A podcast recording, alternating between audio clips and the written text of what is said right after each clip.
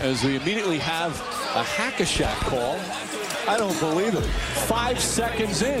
No, but but that was. but that's a joke. Yeah.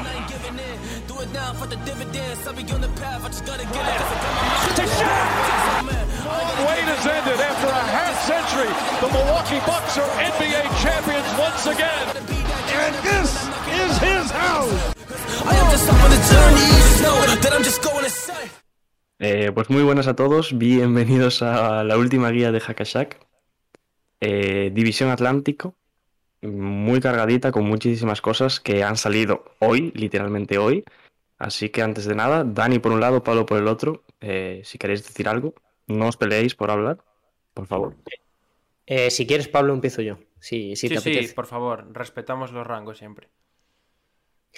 ¿Qué tal a todos? Eh, hemos cogido unos días de descanso, este puente, para prepararnos para esta guía que es muy gorda, muy intensa, llenita de equipos súper interesantes y como dice Diego, que vienen cargados de actualidad porque hoy hemos conocido por Twitter por las vías usuales, eh, temas que van a cambiar nuestra percepción de estos equipos para la temporada que empieza en nada. Así que listos estamos para empezar. Sí, eh, bueno, yo también me presento, aprovecho. Podríamos decir que es la guía más tocha que hemos hecho para este año, sin ningún tipo de duda, ¿no? Porque al final es la división que más, que más chicha trae, teniendo en cuenta eso que dice Dani de la actualidad, que nos ha dado cositas para hoy. Y, además traemos más novedades porque, por ejemplo, Diego, ya tenemos puntos del canal en Twitch. Ya iba siendo hora. Correcto. Correcto, tenemos puntitos del canal, lo veis ahí a la izquierda, os aparecerá en el chat con, un número que podréis gastar en esos desafíos que aparecerán. Eh, no están actualizados, son los que vienen, bueno, pues los pone Twitch, por así decirlo. Así que la semana que viene, pues los cambiaremos y habrá algunos más molones. o esa es la intención. Claro, igual luego no les interesa una mierda lo, que pongamos, pero la intención va a estar ahí. Exacto. Y bueno, eh, sin más dilación, podemos empezar, ¿no? Podemos empezar cuando queráis. Vamos a abrir la división Atlántico y la abrimos, señores, con este equipo. El equipo de este señor. Buena foto. Eh, vamos a empezar ahí con, con Toronto Raptors. ¿Qué me contáis? Nueva temporada para Toronto, ¿no? Podemos decir. Por eso está en la guía, ¿no? Porque va a jugar este año. vale, pero me refiero. Nueva en el sentido de vienen de una etapa gloriosa, porque se llevaron un anillo, y este año cambian las cosas, cambian las percepciones, eh, otras expectativas, quizás. Cositas diferentes le, veo yo a estos Toronto Raptors para este año. Sí, es un cambio de proyecto, totalmente, yo creo. Eh, sobre todo me gusta mucho lo que dijiste, Pablo, de buena foto, porque reconoce un poco el trabajo de scouting que tiene la persona que estuvo poniendo las fotos. No, sé quién la puso, sinceramente. Yo cuando llegué... ¿Quién de es que la puso si está, valorando eso? Eh, yo cuando llegué estaba puesta la foto ya. Pero sí, la puse porque es muy definitoria de, de, lo que va a venir este año. O sea, Toronto se está recomponiendo, como decía Diego, y este hombre, Scotty Vance, va a ser eh, piedra angular del proyecto y a partir de él se va a construir una nueva generación en los Raptors. O esa es la intención. Claro. Sí. Yo soy, yo de primeras, creo que, bueno, lógicamente, pues estos Raptors cambian bastante su objetivo respecto, sobre todo, a esos años gloriosos de donde ganaron su, su primer anillo un poco de forma inesperada, porque yo creo que nadie a principio del año pasado se esperaba que cayesen de esa manera, que no entrasen ni al play-in. Eh, pero yo, si os soy sincero, soy un poquito exigente con ellos ya. No creo que sea un. No creo que sea un caso de equipo en reconstrucción 100%, ni un equipo que necesita años de desarrollo. Creo que ya tiene jugadores muy interesantes. Eh, bueno, todos conocemos la, la, figura de Pascal Siakam que se tiene que reivindicar de alguna manera. Eh, bueno, también tienen a Fred Van Vliet, el propio Scotty Barnes, que yo creo que va a competir desde el primer momento, ha demostrado en la universidad que es un competidor. Y, otros jugadores como por ejemplo Anunobi, Chris Boucher, etcétera, o el propio Precious Achiwa, que ojito con, cómo viene este año, que, yo creo que van a rendir desde el primer momento. Y, y no, no, me parecería ninguna locura verles peleando por el play-in, o yo por lo menos es lo que espero de ellos. Sí, Mm. Es que eh, es un poco complicado predecir estos Raptors porque tienen piezas del año pasado que dirías que con ellas podrían haber optado a clasificarse para los playoffs y han incorporado una serie de jugadores jóvenes que invitan a pensar que los Raptors quizás tienen otro objetivo mucho más eh, a largo plazo, ¿no? Por así decirlo. Entonces, va a ser una mezcla muy interesante de ver y que yo creo que, vamos, que le hay que tener el ojo, sin duda. Si eres aficionado a NBA, desde luego. Yo también lo creo, sí, sí. Y bueno, ya sí. Diego, ¿quieres decir algo más como eh, Sí, voy, a hacer un inciso. Eh, no sé si nos habéis visto ahí, si habéis visto nuestro nombre en esas filtraciones que salieron de Twitch, pero no nos juzguéis por ese salario tan elevado que, cobramos, ¿vale? Nosotros seguimos siendo eh. de la clase obrera. sí, empezamos. No se escuchó absolutamente nada, ¿no? ¿Cómo? No se escuchó absolutamente nada. Sí, sí, no, no, se escuchó, se escuchó todo, pero se me acabó la batería de los cascos y tuve que cambiar ahí ajustes de, audio y cosas. Así que nada, abrimos ya los Raptors. ¿Alguien quiere leer la ciudad de la que vienen los Raptors? Dani, siempre empiezas tú, así que voy a empezar yo. Vale. Vale. Pues si Pablo me lo pone en pantalla, muchísimas gracias, Pablo. Eh, los Raptors de dónde vienen, pues vienen de Toronto, juegan en el Scotiabank Arena. Eh, se crearon en el año 95, un anillo, el de 2019, que comentamos antes. Expectativas del año pasado, pues entrar en esos playoffs como venían haciendo en los años anteriores. Era un equipo que, siempre llegaba a la postemporada, pero el año pasado acabaron con un récord de 27-45 que los dejó fuera. Y la última vez que, que llegaron a esos playoffs fue en el año 2020, que quedaron eliminados en segunda ronda. Bueno, pues pasamos ya a la, plantilla, ¿no? Y ya ahí nos un poquito más. Nos extendemos un poquito más. ¿Sigues tú con la plantilla, Diego? Sigo yo con la plantilla. Pues lado izquierdo de sus pantallas, para, bueno, para los del podcast os da bastante igual, pero entrenador eh, Nick Nurse, estrella Pascal Siakam, el ojo, eh, jugador al que hay que observar, no por lo que juegue, que también, sino por qué puede, qué puede suceder con él de cara al futuro. Goran Dragic y el fichaje proveniente del draft número 4, Scotty Barnes. Vamos con la plantilla. Tenemos Fred Van Goran Dragic, Gary Trent Jr., Malaki Flynn, OJ Aninobi, Isaac Bonga, Svi Mihailiuk, Scotty Barnes, Sam Decker, Precious Achiuba, Yuta Watanabe, Pascal Siakam, Freddy Gillespie, Ken Birch y Chris Boucher. Es que a mí me parece un equipo o sea, a mí esto no me parece un equipo para tanquear. No. Ni mucho menos. O sea, hay mucho jugador interesante ahí. Es un equipo para, pelear cosas. No, sé si el playoff directo, pero el play-in yo creo que eh, de calle lo tienen que pelear para pelear estar en esa séptima octava seed de cara a la postemporada. A ver. O sea, por nombres, por. Eh, es el quinteto titular. Eh, se ve que, va a ser un quinteto bastante fuerte, competitivo y no creo que tengan un mal banquillo del todo. Yo creo que tienen un equipo bastante majo, eh, completo. Eh, obviamente no, no creo que, tengan unas expectativas muy altas como, como otros equipos de, la conferencia, pero, pero sí que estos Raptors tienen equipo y jugadores para, para pelear cosas. Y un equipo además bastante, bastante largo, ¿eh? Porque tienen, mm. yo creo que más de dos quintetos con jugadores interesantes. Yo comenté algunos eh, cuando empezamos a hablar de ellos y aún así me olvidé de otros como Gary Trent, por ejemplo, o el propio Dragic, que son gente con, mucho que decir. Y, bueno, yo creo que tienen el problema de que este año el este ha subido mucho el nivel, quizás, ¿no? El este está, está fuerte y ahí sí que van a, yo creo que pueden sufrir un poquito. Entrar a playoffs directo sería una sorpresa absoluta, aunque les tengamos algo de fe a este equipo, sería bastante raro, viendo sobre todo la competencia que hay por encima. Pero, pero yo creo que en, la pelea por el play-in tienen que estar seguros.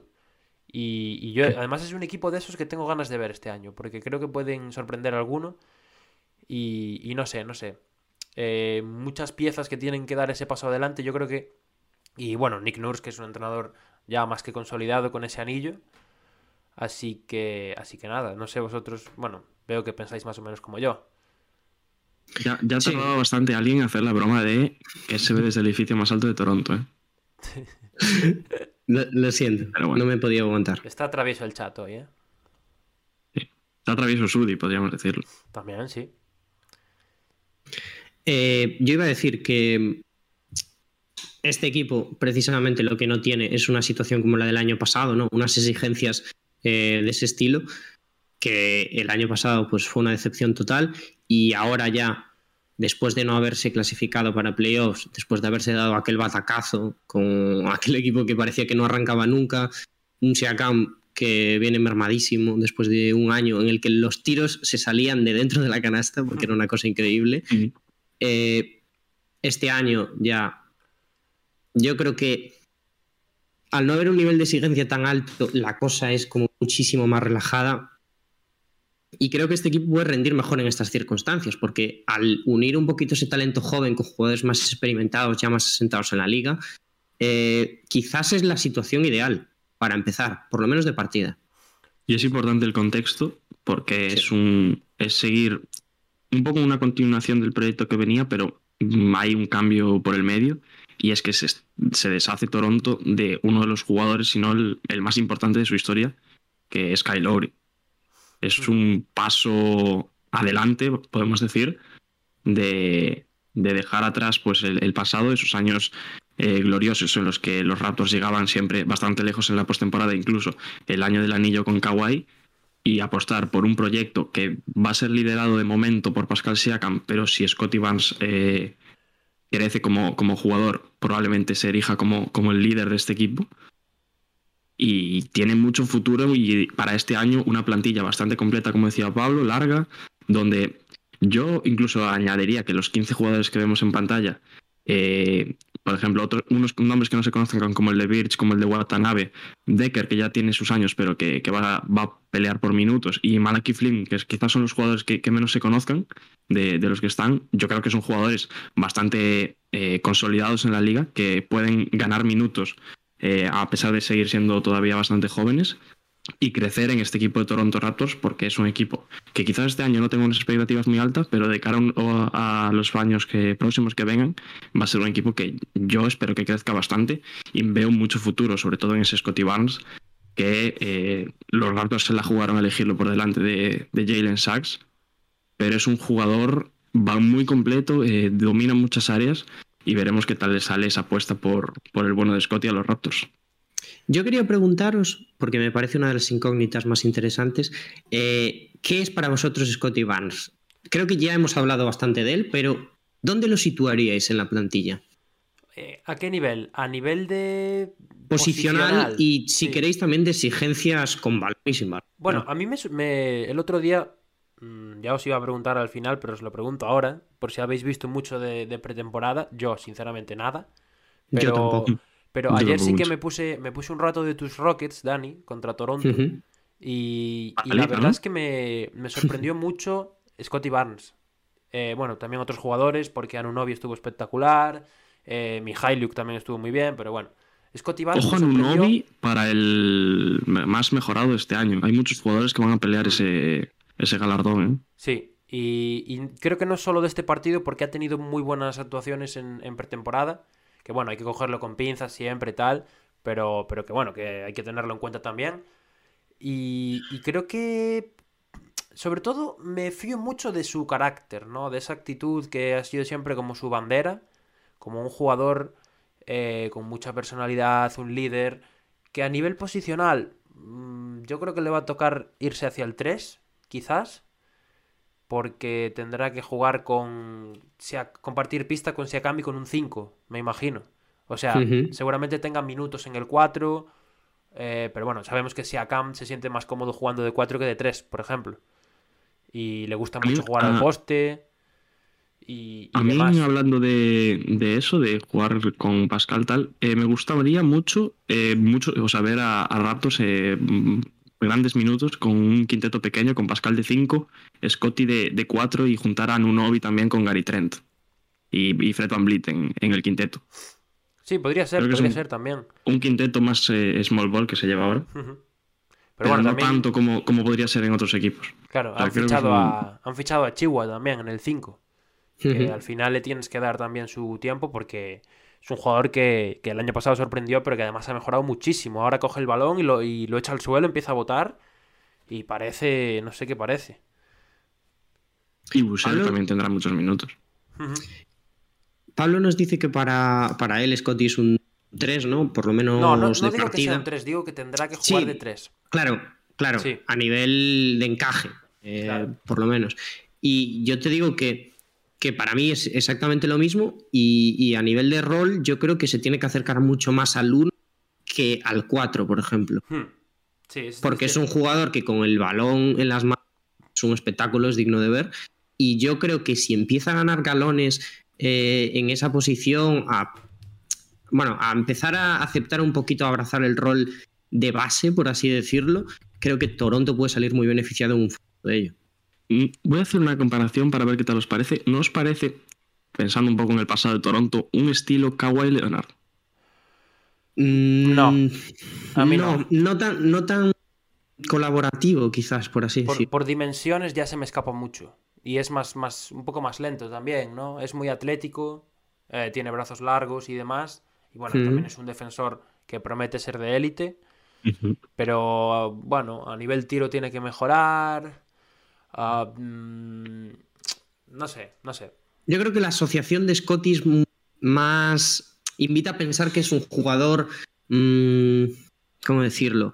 Mucho más omnipresente que Kawhi, siendo Kawhi lo que es. Pero eh, en el juego ofensivo.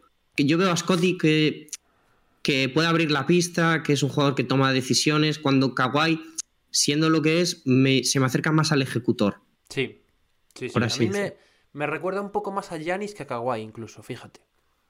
Un poquito. Porque, A mí más quizás a Ben Simmons, pero...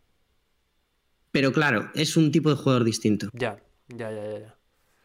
Bueno, eh, pues fuera del tema de Barnes, yo os quería preguntar también por otro factor clave que nos hemos olvidado de mencionar antes, y es que este año van a jugar en Toronto. Gracias a Dios. Claro.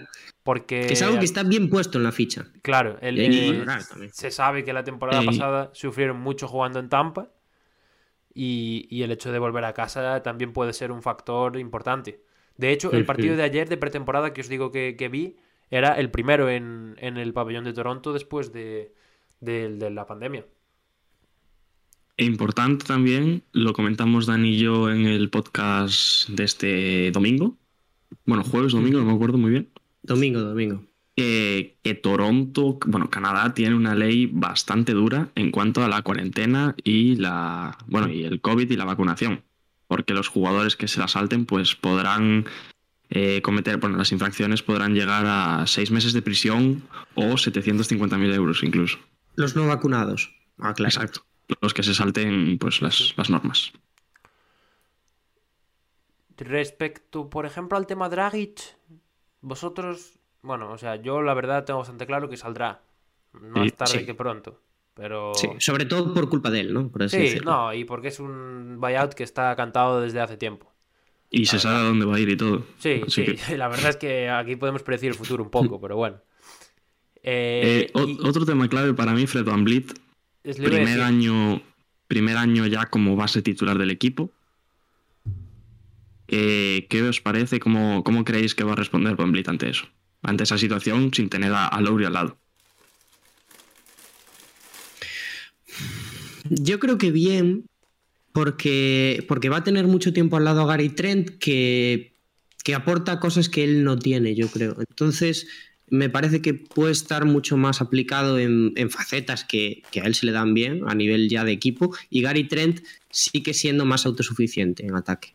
Entonces me parece que es un, puede ser un buen encaje con, tu ex de Portland y, yo tengo ganas de verlo. ¿eh?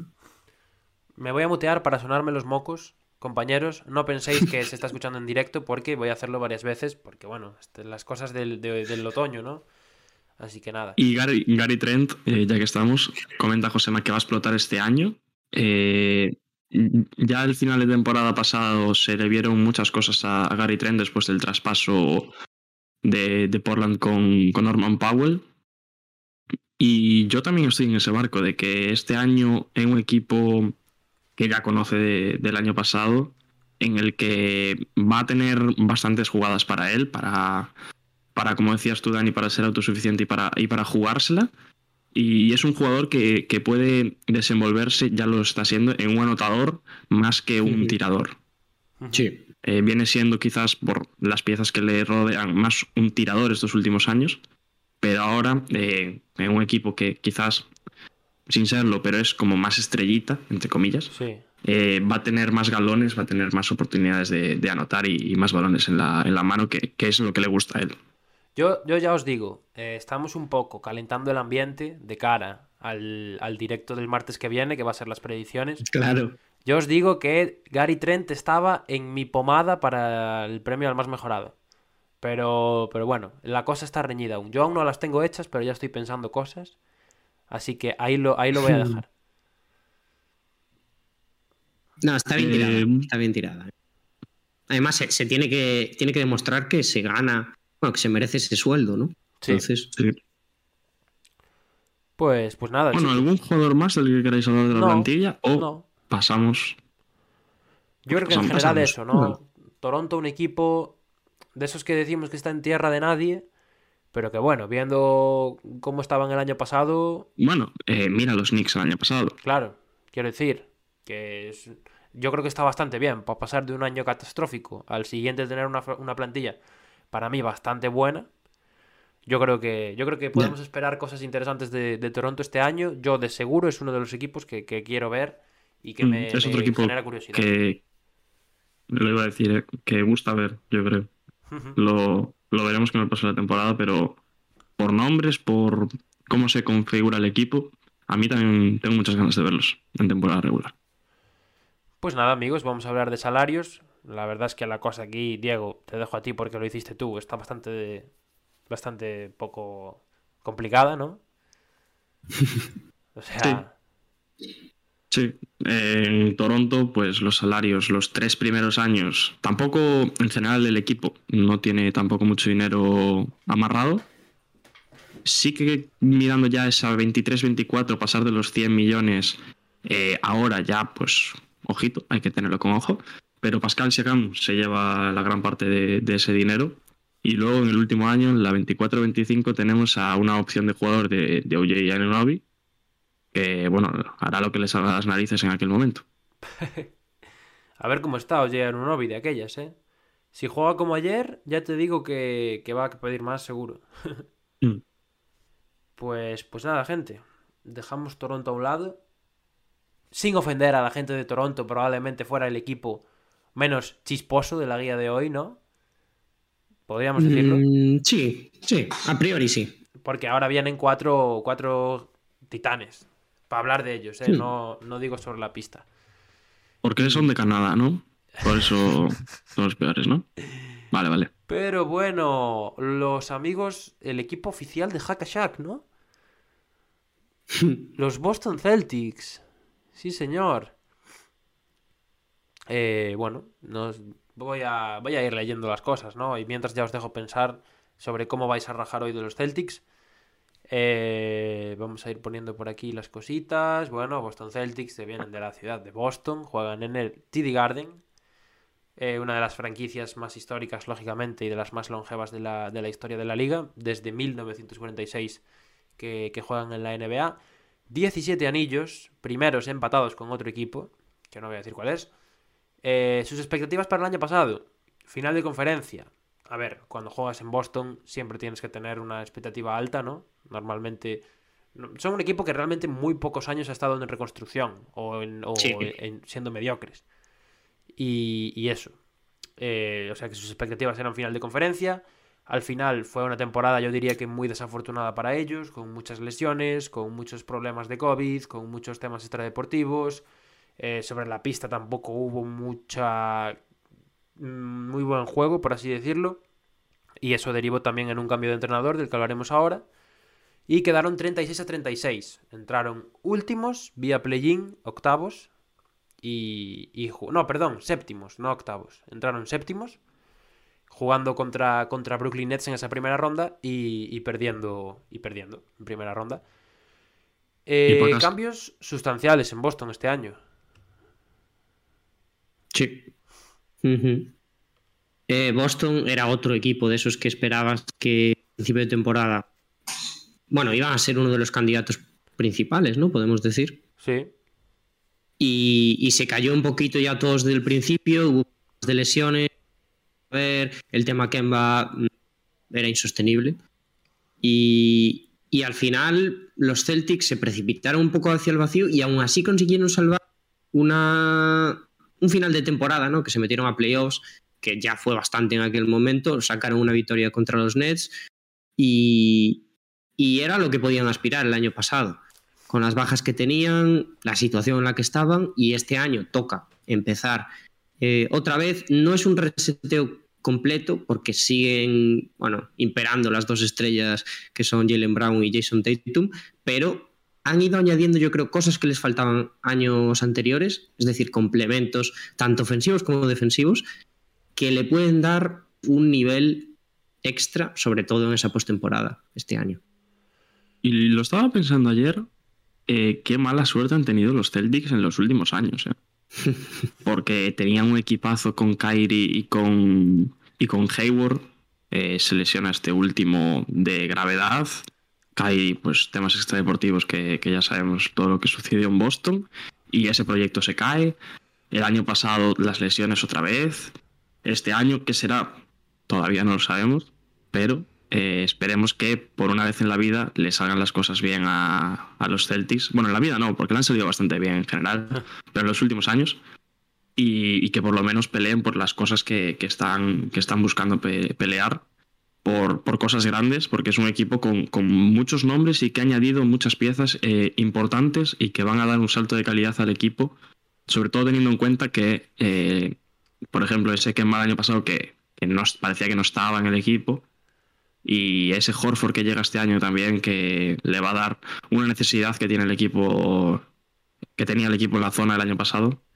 Así que yo creo que es un salto de calidad para Boston para, para pelear por algo más grande.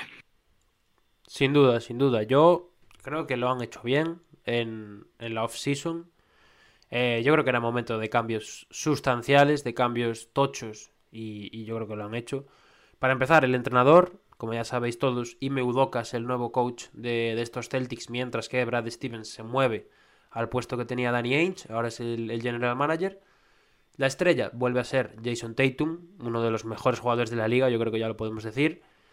Eh, el ojo se lo hemos puesto a Dennis Schroeder, que, bueno, sí que está un poco bajo la lupa, ¿no? Después de dejar marchar tanto dinero y firmar por 6 millones por un año, tiene que reivindicarse, sin ninguna duda, en, estos Celtics. Y en el fichaje, un jugador que es un poco intercambiable con el ojo también, que es Al Horford, que lleva, a ver, todos tenemos en nuestra cabeza, yo lo pienso y tengo la imagen del Al Horford bueno, ¿no? Del jugador, del pivot total, del pivot, eh, bueno, pues que sabe hacer un poquito de todo, en sus buenos años de Atlanta, también en, también en Boston. Pero hay que tener en cuenta que lleva un año sin jugar. O sea, la temporada mm. pasada no pisó el, el, parquet, no fue por lesión, sino porque no, porque no, porque en, en Oklahoma no. Y, y, nada, vamos a hablar, la, vamos a decir ya la, la, plantilla de carrerilla. El propio Dennis Schroeder, Marcus Smart, que parece que va a jugar de base este año como, como titular con Udoka, Peyton Pritchard, Romeo Lanford, Josh Richardson, Jalen Brown, Aaron Nesmith, Grant Williams, Bruno Fernando, Jason Tatum, Juancho Hernán Gómez, ahí está nuestro Juancho, Robert Williams, Al Horford, Enes Kanter y Jabari Rodillas Parker. Eh, bueno, Tatum aparece en verde, pero no es nuevo, ¿eh? Bueno, pero es tan Celtic que lo hemos puesto en verde. Canter también podría aparecer en verde. Sí, cierto, cierto. Eh, nada, no sé qué queréis decir vosotros. Yo, yo tengo ilusión por estos Celtics. O sea, por mucho que nosotros nos metemos muchísimo con los Celtics, muchísimo. Pero eh, yo siempre he dicho que es un equipo que me cae bastante bien. También los halagamos, este ¿eh, Dani? Porque el único directo, el único directo que hemos hecho temático de un equipo en Hackashack ha sido de los Celtics. O sea que... Yo solo te voy a decir que creo que la única foto de la que se, se me ha escapado de los 30 equipos que hay ha sido la de los Celtics y en Twitter en vez de la portada de los Boston Celtics, está una foto de eh, la plantilla. Entonces, eh, como que nos viene dado un poco todo por el universo, pero eh, aún así, este año, los aficionados de los Celtics yo creo que tienen que estar ilusionados porque el equipo se ha movido, han sabido ya por fin arriesgar por cosas, que es algo que se le pedía, no demasiado grandes, porque siguen esperando a, sobre todo el señor Bradley Bill, ¿no? Se podría decir. Eh, pero aún así, yo creo que estos Celtics ya han cubierto ciertas necesidades que hacían muchísima falta para playoffs. Y lo que va a depender ahora, la temporada de los Celtics va a depender sobre todo de la capacidad que tenga Udoka de revitalizar a jugadores como Schroeder, George Richardson y Al Horford, que si nos acordamos del nivel que tuvieron de su prime, son jugadorazos, pero estamos a la espera de ver cómo rinden en este contexto concreto. Entonces, mm, de momento sonreímos, pero tampoco demasiado. A mí me gusta mucho la plantilla de Celtics para este año. Eh, creo que está bastante balanceada en quiteto titular y también un banquillo bastante competitivo. Eh, jugadores como Canter, como, como Parker, como Peyton Pritchard, que saldrá desde el banquillo. Eh, Dennis Schroeder como, como sexto hombre, ahora sí en Celtics, no como el año pasado en, Los Ángeles. Eh, esperamos que, que Schroeder, pues. Lo hemos aplicado mucho a Schroeder, pero esta es su temporada de reivindicación total. Eh, con esos 6 millones que, está cobrando aquí por los ciento y pico que podría haber cobrado en Lakers. Bueno, que podría haber eh, cobrado, no, ¿qué pidió? Bueno, ¿qué pidió? ¿Qué pidió? Y luego eh, tenemos, bueno, tenemos un nuevo seguidor. muchísimas gracias a, a Jaime Molero por empezar a seguirnos. Estuvimos antes por su canal ahí haciendo en su directo. Correcto pasándonos por ahí un ratito. Eh, os invitamos a seguirlo también. Eh, hace un poquito como nosotros, comenta NBA, eh, al igual que nosotros. y nada. NCA. Sí. Controla mucho más de eso. mucho más, mucho, mucho más que nosotros. Muchísimo más. y seguidlo también porque, porque es un crack. Y, nada, que gracias por seguirnos. Ahora ya te dejo otra vez, Diego, que siempre, joder, siempre te interrumpo, tío. No, no pasa nada. quería seguir con, con Tatum, que sigue siendo el líder, la estrella del equipo, pero este año a Tatum sí que hay que pedirle eh, muchísimo más. El año pasado yo creo que superó bastante las expectativas y este año sí que hay que pedirle, eh, en lo personal, que pelee la carrera por el MVP y que consiga llevar a, estos Celtics a posiciones eh, altas en la conferencia y luego en la postemporada, no solo a Tatum, sino al resto del equipo, que compitan.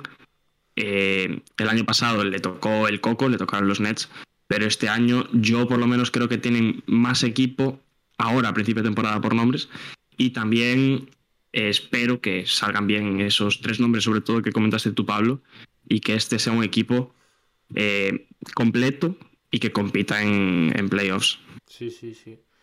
Eh, respecto al tema Tatum, yo creo que ya nadie duda, como dije, de que es una estrella, de que es un jugador top de esta liga. El año pasado también tuvimos el, crecimiento de Jalen Brown hasta convertirse también en un jugador clave del, equipo. Y, yo creo que este año mm, no podemos tampoco pedirles más, pero sí pedirles que sigan siendo, que sigan jugando como demostraron el año pasado, ¿no? Porque Tatum se echó el equipo a la espalda eh, en postemporada. Eh, Jalen Brown, bueno, pues tuvo esos problemas físicos, esa lesión en la muñeca y demás que le apartaron de la cancha al final de, al final del curso. Y, en general, mm, yo creo que va a depender mucho más de la, de la aportación del resto. Eh, de Horford, de. Bueno, también a ver cómo gestiona Udoka la rotación entre pivots, porque Robert Williams, Horford y Canter son tres jugadores que van a estar ahí peleando por los minutos. Mm, después, como decía y como decíais también, el tema de Josh Richardson, que tuvo un mal año en, en Dallas y demás. Pero, pero yo en general soy un, me da, tengo un poco de miedo con mojarme con estos Celtics. Porque veo por ahí, hay mucha gente que los pone top del este, gente que los pone en el play-in, gente que no sé. No sé, no sé, la verdad es que tengo muchas dudas conmigo. Y, y, creo que si los jugadores están todos a su, a su mejor nivel, van a ser sin duda alguna uno de los mejores equipos de su conferencia de largo. Pero no lo tengo tan claro. Yo estoy muy en la línea de eso. O sea, yo es lo que he dicho ya cuando. O sea, me parece que, que a pesar de que las estrellas tienen que estar, porque el año pasado se vio que cuando faltaba una, sobre todo Jalen Brown, ¿no? Porque fue el, que falló en esos playoffs, eh, el equipo lo acusó. Entonces, a pesar de que las estrellas tienen que estar, vamos a ver hasta dónde pueden llegar estos, complementos, porque para mí es la duda principal. Ojalá le vaya bien a todos, sobre todo a Juancho, que parece que se está empezando a viajar ya casi sin jugar por la liga. Entonces, eh, en Celtics han apostado por él, de hecho se ha dicho que va a ser titular en principio, y, y es algo que desde aquí aplaudimos y ojalá le vaya bien a toda la plantilla. Especialmente a Juancho, ¿no? Especialmente a Juancho, desde luego. Por lo menos este año parece que, que va a jugar en back-to-backs. ¿No? que el año pasado jugaba un partido sí, uno no. Sí, podemos pasar a continuar. Nos los hemos despachado bastante rápido los Celtics, ¿eh? Es que hay poco, poco que analizar sobre lo que tenemos. Bueno, vamos a ir con uno de los favoritos. No de las quinielas, no de las apuestas, pero sí de los aficionados NBA, porque después de, podríamos decir, eh, muchísimos años de sequía, los Knicks volvieron a los playoffs, conquistaron la temporada pasada por lo menos el corazón de los aficionados y este año hay muchas exigencias, pero sigue el señor Thibodeau al mando y ha por lo menos incorporado nuevas piezas a la plantilla que eh, hacen soñar también a los aficionados de los Knicks. Y antes de nada, tenemos vídeo. Sí, señor. Eh, lo tendrás por ahí preparado, ¿no, Pablo? Lo tengo, lo tengo preparadísimo. Pues hoy os traemos a Neil Alemani, eh, que está en, bueno, tiene el podcast de, Soy Knicks con varios aficionados también de los Knicks. Eh, ya se ha pasado por, por aquí, por, por le hemos hecho una última posesión, tal. Es muy buen tío. Os invitamos a que lo escuchéis en. Bueno, están en Twitch también, soy Nix, llevan muchísimos años en esto. Así que nada, eh, lo vamos a escuchar ahora hablar de esas expectativas que tiene él para los Knicks, de cómo han actuado sobre todo en esta postemporada y de cara a esta, esta próxima temporada. Y os dejamos con él. Eh, diría que es eh, cortito, ¿no? El vídeo. Sí, sí, los de hoy son cortitos todos, creo. Más o menos se adaptan ahí a los dos minutos. Hola, ¿qué tal compañeros? ¿Cómo estáis? Pues yo creo que los Knicks tienen la obligación, el objetivo de volver a jugar los playoffs. Lo ideal sería quedar entre los seis primeros y clasificarte de forma directa. De hecho, habiendo quedado cuarto la temporada anterior, podría ser una opción, pero la realidad es que el este se ha reforzado muchísimo. Chicago Bulls, Atlanta Hawks, por ejemplo, va a seguir con la misma dinámica. Boston Celtics también ha hecho un cambio. Miami, muy buenos fichajes que lo suben incluso algún peldaño por encima. Por lo tanto, va a ser muy complicado. Pero yo creo que Tips debe mandar ese mensaje. Objetivo de los Knicks, quedar entre los seis primeros. Si no se logra, no pasa nada. Si quedas séptimo, octavo, noveno y acabas jugando los playoffs vía play-in, también creo que podemos dar la temporada por buena. Sería un fracaso si los Knicks no jugaran playoff o se quedaran directamente fuera del play-in. Ahí sí podríamos considerar una mala temporada esta que viene de los New York Knicks. Mi pronóstico, mi opción, ojo, me voy a tirar un triple, pero creo que van a quedar entre los tres primeros. Nunca, jamás Tom Thibodeau ha hecho una segunda temporada en un proyecto peor que la primera. Por lo tanto, siguiendo en esa misma regla de tres, aunque digo, es muy difícil porque el este ha mejorado mucho, creo que vamos a subir un escaloncito más y quedaremos entre los tres primeros. También creo que Filadelfia y algún equipo más puede sorprender y bajar. Ahí os lo dejo. Ojito, pues bastante. bastante. Se la, ha jugado ahí, ¿eh? se la ha jugado con la predicción. También Pero bueno, basándose en datos. Sí, sí. Mm, bastante en la línea de, Neil, la verdad. Más en la primera parte del vídeo que la segunda. De los Knicks. Eh, no sé si la palabra es obligados, pero sí que tienen que, estar en playoffs en este año. Eh, vía directa va a ser muy complicado, porque lo ha dicho él, eh, hay muchos equipos que se han reforzado. El este, quizás este año incluso es mejor que el oeste. El salvaje este, podemos decir ahora. Sí. Eh, y los Knicks para mí lo tendrán complicado, sobre todo porque hay equipos que han cambiado muy pocas piezas eh, eh, que puedan pelear esos seis primeros puestos y los Knicks todavía se tienen que adaptar, mantienen piezas del año pasado, pero se tienen que adaptar un poco a las nuevas que son importantes, que son vienen a liderar también el proyecto junto a Julius Randle. Así que para mí, si los Knicks se quieren clasificar directos, va a ser muy importante el inicio de temporada porque obviamente es un equipo que puede remontarlo en los próximos meses, de, diciembre, de enero para adelante, pero el principio de temporada va a ser clave porque es cuando el equipo pues, entra en la temporada y los primeros partidos perderlos de cara a entrar en esos playoffs directos va a ser complicado. Pero mm, es lo que tienen que hacer los Knicks, entrar en playoffs, lo han hecho el año pasado y yo creo que es su obligación repetir este año. Diego, cuéntanos ya tú las cositas, ¿o? Y ya lo... Vale, vale. No queréis decir nada, ¿no? Por vamos, a, vamos a procesar tu mensaje. Eh, los Knicks pues vienen de Nueva York, de, juegan en el Madison Square Garden, ese estadio que veis ahí a la derecha, ese pabellón. Eh, los que no lo podéis ver, disculpas. Año de creación 1946, anillos 2, expectativas del año pasado llegar al play-in eh, las superaron con creces, con ese récord de 41-31 en temporada regular, y cayeron en la primera ronda del año pasado frente a los Hawks, en una ronda, una eliminatoria bastante movidita, con muchísimas cosas, sobre todo con Trey Young a la cabeza. Bastante memorable, podríamos decir incluso, ¿no? Sin duda. La vuelta del, del Madison a los playoffs. Sí, sí. Y por, por todo lo alto, porque se hicieron notar, eso seguro. Bueno, sigo si queréis con la plantilla. Entrenador Tom Thibodeau, estrella Julius Randle, el ojito. Vamos a ver qué, qué tal esta temporada para RJ Barrett, jugador que prometía muchísimo en, su año de draft y cada año va creciendo un poquito más. Y el fichaje, Kemba Walker, eh, llega a su casa, llega como quiere, porque él ha decidido jugar en Nueva York. Va a cobrar poco, pero bueno, lo decíamos la semana pasada, tiene 50 millones amarrados en Oklahoma, así que le da bastante igual. Kemba en casa y la plantilla se queda con Derrick Rose, Kemba Walker y Manuel Quickly, Quentin Grimes, Alec Bars, Bacon, Evan Fournier, Obi Topping, R.J. Barrett, Julius Randle, Knox, Tad Gibson, Mitchell Robinson, Nerlens Noel y Sims. ¿Qué os parece la plantilla? Mm, muy completa y sobre todo a mí me tirando un poquito por lo que decía Neil, que enumeraba un poquito la competencia que tienen estos Knicks, que es el principal factor a tener en cuenta, yo creo.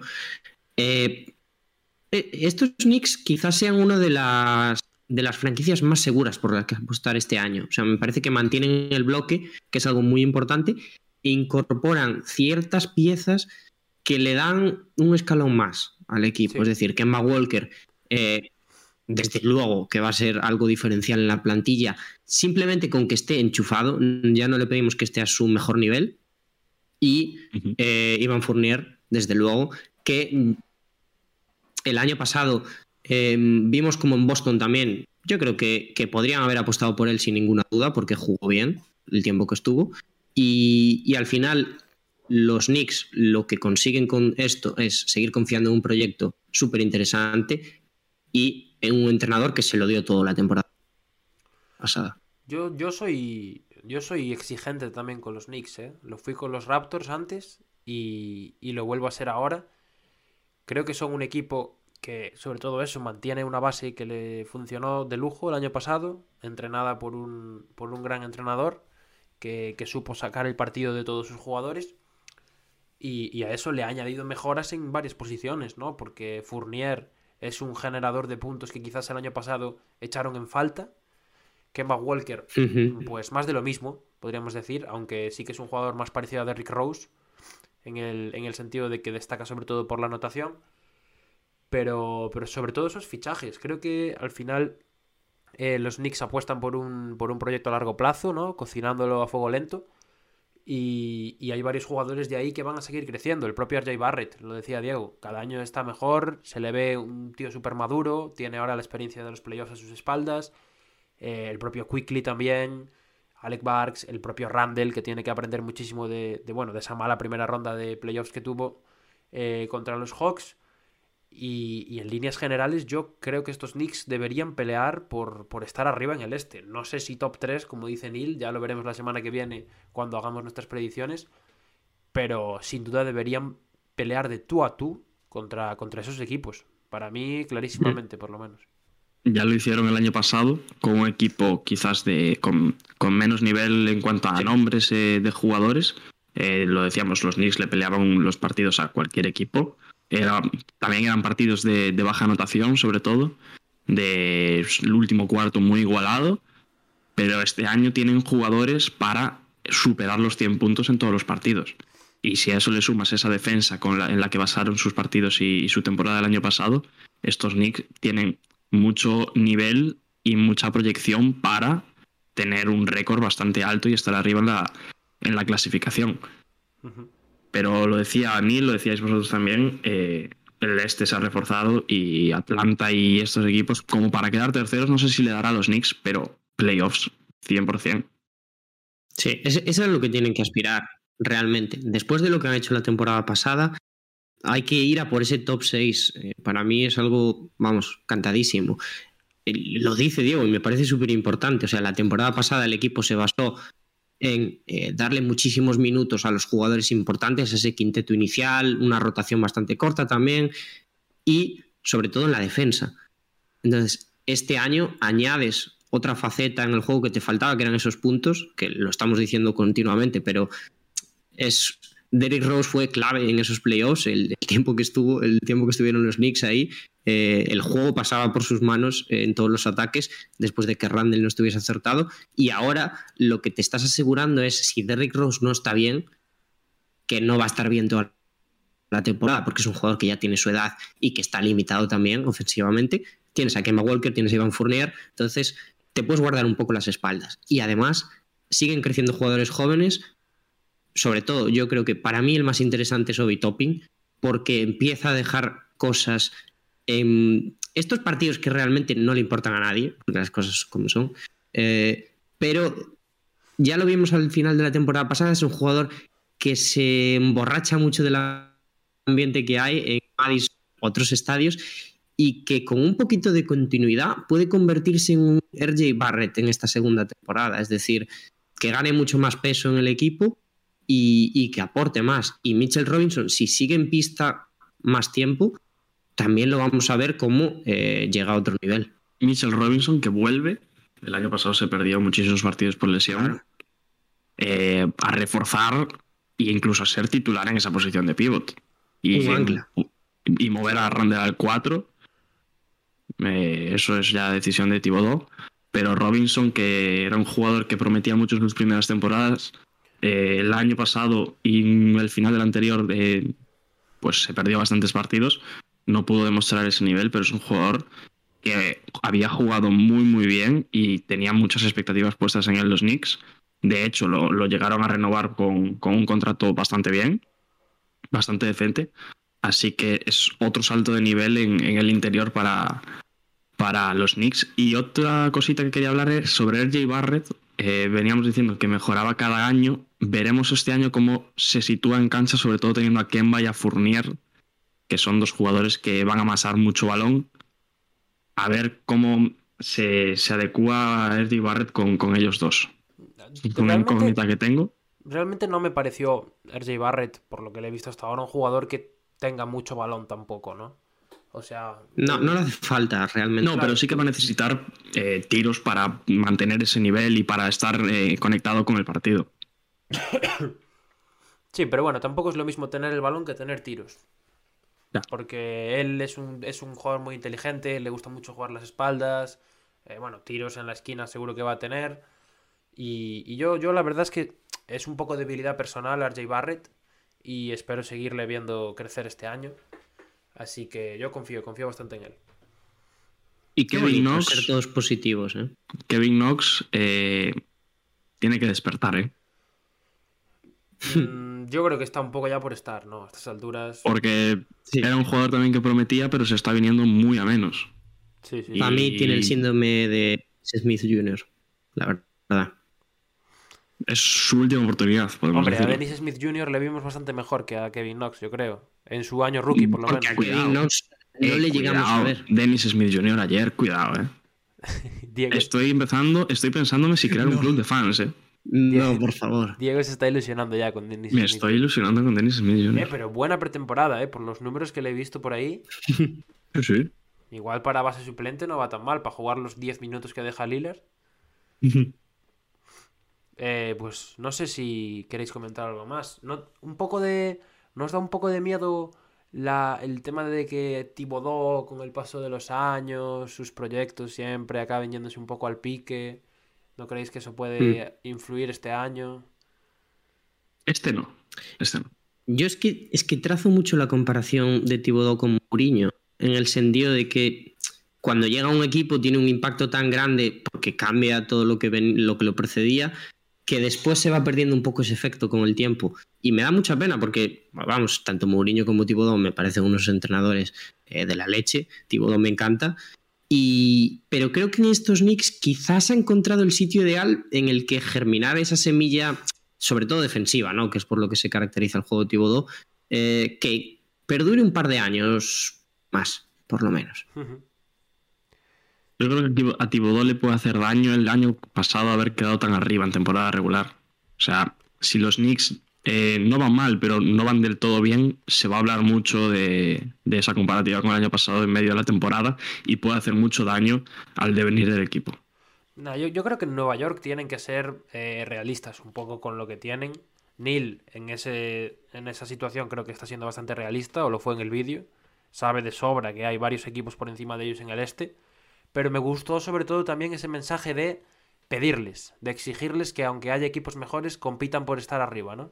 Y creo que ese es el mensaje que también tiene que impartir Tibodó y que luego, si no se da, o si acaban en play-in, o bueno, si acaban eliminados contra algún equipo por ahí grande que haya caído también al play-in, pues oye, que no sea tan, tan catástrofe, ¿no? Porque al final los Knicks, si vemos dónde estaban hace un año, lo que, lo que diríamos de ellos hace un año, yo creo que mejor no, no decir nada. Para mí que se queden fuera de playoffs sí que sería una catástrofe. Este equipo no se puede quedar no fuera. lo catalogaría como catástrofe, sinceramente. Yo creo que los Knicks eh, lo que están haciendo ahora un poco es volver a darse a conocer entre los jugadores importantes de la liga, ¿no? De, de, destacarse como destino, que es importante teniendo en cuenta el mercado que es Nueva York. Y, y a partir de ahí ya ya puedes empezar a ver. Una temporada te sale mal, bueno, no pasa nada. Ya eres un equipo distinto al que eras hace dos temporadas. Ahora los, los agentes libres quizás ya se piensan ir ahí. Ya, eso es cierto, sí. Pues, pues no sé, no sé si queréis comentar algo más de, estos Knicks. No, nada más. más. Pues pasamos, amigos, pasamos al siguiente equipo, no sin antes hacer nuestra parada correspondiente en los salarios. Hoy los salarios son apasionantes, en verdad, ¿eh? Ya los paso todos de largo porque ya me da igual.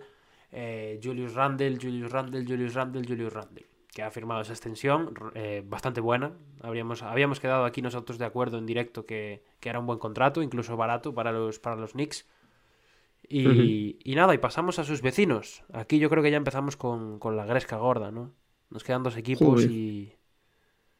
Uf, Dos equipos que ahora mismo eh, están pendientes de dos jugadores.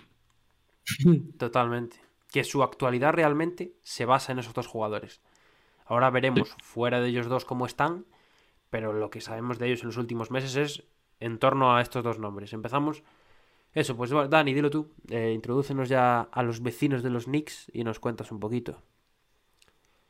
Bueno, hablamos de los Nets, obviamente. Salen en pantalla Steve Nash, que la temporada pasada yo creo que superó las expectativas de todo el mundo, y Kyrie Irving, que es el principal protagonista de, sobre todo de esta guía. Ya veremos si aquí en adelante sigue siendo protagonismo, porque parece que la cosa va a ir, ya lo decíamos Diego y yo el otro día, pero no para corto plazo. Eh, el tema es que Kyrie Irving sigue eh, diciendo que no se va a vacunar, es una decisión personal del jugador, que los Nets hoy se han tomado con mano dura y han dicho que no va a entrenar mientras no esté vacunado con el equipo y que no va a participar en el resto de actividades. Entonces, esto abre una brecha en la plantilla importante, yo creo, porque está sentando un precedente en el que no le estás dando la razón a tu jugador. Los Nets dicen que respetan la decisión de Kyrie Irving, mm, es de recibo, pero le meten presión a Kairi para que eh, se ponga la vacuna. No sé qué opináis vosotros de esto, pero eh, lo hemos comentado ya muchas veces, pero parece que siempre hay algo que decir del tema. Sí, sí, sí. Bueno. A mí me parece la decisión, eh, correcta, la más correcta por parte de, los Nets, porque es eh, quitarse esa tontería, por así decirlo, de, de Kyrie Irving de encima y centrarse en lo que de verdad se tienen que centrar, que es en jugar partidos y tener que ganar el campeonato. Ese es el objetivo de Brooklyn Nets y por ello son los favoritos. Sí, sí, sí, sí. Y, si, y si con ello estás, no, no voy a decir obligando, pero si es que estás incitando con ese, con ese, bueno, con ese eh, bueno, el comentario que, hicieron los, los Nets eh, hoy, eh, esa decisión de, apartarlo, por así decirlo, estás incitándolo a vacunarse, porque o, te vacunas o no juegas. Básicamente. ese, es, el resumen. O, te vacunas o, no haces amigos. La, pelota en su tejado realmente ahora. O sea... Ese es el, resumen. Ahora Irving decidirá. Y si decide no vacunarse, pues ya está. Se acabó. Fuera y te olvidas de él. Y si se vacuna, pues vuelve al equipo. Yo creo que es una decisión correcta por parte de los Nets. se han cansado ya y deciden centrarse en lo que se tienen que centrar. Apuestas personales. ¿Creéis que Kyrie Irving se va a vacunar? ¿Sí o no? No, no lo creo. Ya nos, ya nos vendieron hace una semana y pico que, se iba a vacunar, que parecía que se iba a vacunar. No. Yo creo que si todavía no se ha vacunado y después de esto no lo decide hacer, es la última prueba de fuego para mí. Si no decide vacunarse después de esto, ya no lo vamos a ver vacunarse y no creo que vuelva. Ojo lo que voy a decir, no creo que lo vuelva a ver jugar en la NBA. Uh. Yo creo que si, si Kyrie no se vacuna. yo estoy en esa. ¿eh? Yo creo que si, Kyrie no se, vacuna, que no se va a vacunar, los Boston, o sea, los Boston Celtics, los Brooklyn Nets o lo traspasarán o lo cortarán y yo creo que él se, se, retirará. O sea, no me parece nada, nada, nada muy, muy arriesgado de decir porque ya no está centrado en el baloncesto desde hace años. Ya no no es el mismo Kyrie de, cuando jugaba en Cleveland o cuando llegó a Boston. Ahora se ve que no está interesado en este tema. Ha salido algún rumor ya, no sé cuánto de fiable, de que eso sucedería, de que si se va de los Nets, si los Nets lo echan, se retira. Yo personalmente me lo creo. Y, y realmente creo que eso también pone la cosa un poco complicada para el resto de equipos, a nivel de cuando tú buscas un traspaso, ¿no? Porque dices, claro, yo te voy a dar cosas, pero si viene este tío aquí, llega y dice que se quiere retirar, ¿Cómo hacemos? Así que no sé, yo lo, esa es mi opinión. No lo, si no ha renunciado todavía a sus creencias, entre comillas, por no llamarlo de otra forma, no creo que lo haga ya. Así que para mí que no volverá a jugar y que se retirará seguramente. Y a mí me parecería muy feo por parte de Nets y de cualquier otro equipo si se llega a dar un traspaso. ¿Feo por qué? Porque eh, es un jugador que no está vacunado y que no debería de jugar. O sea, o te vacunas o juegas. O no juegas. eso entrará en función de. O sea, quiero decir. Cada equipo, decide, pero yo creo que es. Eh, dada la situación en la que estamos, eh, que ya, bueno, ha mejorado y todo lo que tú quieras, pero tener un jugador de, de esa magnitud no vacunado en tu equipo jugando, creo que no es la imagen que tiene que dar la NBA ni ninguno de los equipos. Claro, pero eso al final es más cuestión es más feo por parte del equipo que traspasa por él que de los Nets, ¿no? Sí, sí, pero sí, o sea, es mucho más feo por parte del equipo que traspasa por él, pero los Nets también tienen una ética, ¿sabes lo que te quiero decir? Sí, sí, sé por dónde vas. O sea, yo creo que la decisión correcta es cortarlo. Cortarlo y que haga lo que quiera con, con su vida. Ya, puede ser, puede ser. Yo creo que lo traspasarán, sinceramente, ¿eh? o que lo buscarán traspasar a algún equipo por lo menos tantear el mercado, ¿no? Ver si hay alguna franquicia interesada y, ver qué pasa. Pero, pero bueno, es un tema que es complicado, ya lo sabemos. Yo creo que se va a acabar vacunando, ¿eh? Dentro de todo. ¿eh? Bueno, tenemos una de cal y una de arena. Yo me voy a meter en el barco de Pablo. Yo digo que no se va a vacunar. Porque eh, a estas alturas, realmente con todo lo que se le ha venido encima, al empezar la temporada pasada incluso, cuando se fue de fiesta con la hermana, cuando, bueno, se lió la de Dios, eh, Kyrie Irving dijo, me da igual. O sea, no se inmutó, no se inmutó por todo lo que pasaba afuera. Y sabemos que Kyrie debe tener una burbuja eh, que le impiden que lleguen este tipo de estímulos que hablan mal de él desde fuera. Entonces, eh, yo creo que Kyrie va a ser firme en la decisión, porque siempre lo es normalmente, eh, y algo que se le tiene que, valorar a Kyrie, no sé si positiva o negativamente, es que es muy cabezota. Y en este caso mm, va a seguir hasta el final, para mí. No sé qué va a pasar una vez eh, Kyrie diga, no me voy a vacunar, me da igual lo que pase aquí. Porque creo que sienta un precedente y además estamos en, en una etapa en el que los jugadores están ganando mucho peso, lo vemos con Simmons, que después hablaremos de él, eh, que nunca lo habíamos visto porque no habíamos eh, llegado a una situación sanitaria de este estilo. Y si Kyrie dice que no se va a vacunar, realmente los Nets no, no pueden obligarlo a Bueno, los Nets ni la liga no pueden obligarlo a vacunarse.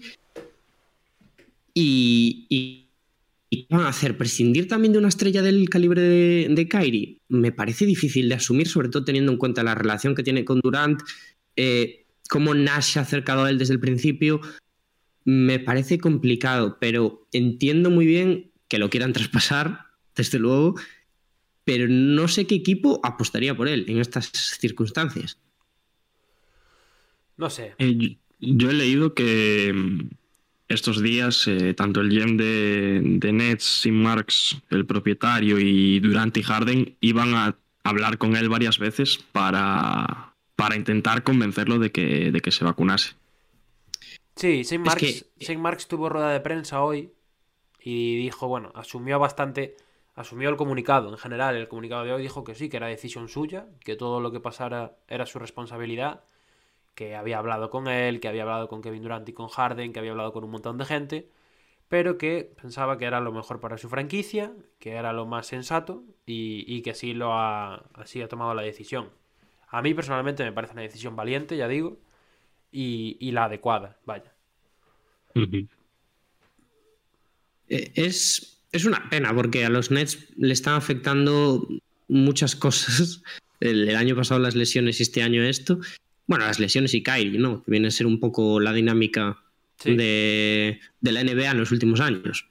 Mm, Pablo decía que no estaba interesado en jugar al baloncesto. Yo no sé si llegaría al punto de decir eso, pero sí que está pesando tanto, un poco el ego de Kyrie, yo creo, que parece que, ya no le gusta tanto eh, el deporte. Entonces, al final los Nets mm, se han metido en un berenjenal tremendo por culpa de que Kyrie ahora mismo está eh, loquísimo, por así decirlo. Eh, entonces, yo no sé cómo lo veis, pero creo que se están haciendo daño internamente y pinta mal. No, no, pinta terrible. Vamos. Para mí esta pinta mucho peor que la otra. La otra tendrá solución tarde o temprano pero es que esta situación al final es un papelón para el equipo, para la liga y para el propio Kairi también, aunque bueno, para él parece que no es ningún papelón, ¿no? Que le da lo mismo. Pero, pero sí, yo creo que, bueno, sinceramente espero que se resuelva lo más pronto posible porque me da náuseas ver las cosas que pasan con él, cómo le da igual todo y que se solucione cuanto antes. Eh, y bueno, yo lo que tengo claro es una cosa, ya eh, hablaremos ahora de los Nets baloncestísticamente. Pero, pero bueno, los Nets lo echarán de menos, pero seguirán siendo sin duda para mí los favoritos, aunque no esté. Y es que para mí... porque han mejorado el equipo. O sea, la secundaria. Eh, bueno, pasamos a hablar del equipo entonces. Sí, no hemos comentado nada de dónde vienen ni nada. ¿eh? No, pero antes de eso tenemos también vídeo. Aquí. Ah, es verdad. Tenemos vídeos, ¿verdad? Me paré, lo iba a poner, pero dije, oye, vamos a hablar de lo de Kairi, después hablar de lo de Kairi ya pongo yo el, el vídeo. Tenemos vídeo. visto. Bueno, a Jazz Basket 7. Sí. Jazz Basket 7, aficionado de los Nets y de Kevin Durant. Eh, lo podéis seguir en TikTok, eh, anda mucho por, por, redes sociales sobre todo. Y nada, nos va a comentar un poquito pues lo que piensa él de estos Nets de cara a esta próxima temporada. Hey amigos, soy Jazz Basket 7 y vengo a hablaros del equipo que todo el mundo odia, que todo el mundo quiere batir Brooklyn Nets, el equipo del Big Three de Kevin Durant, Kyrie Irving y James Harden. Mi equipo, evidentemente.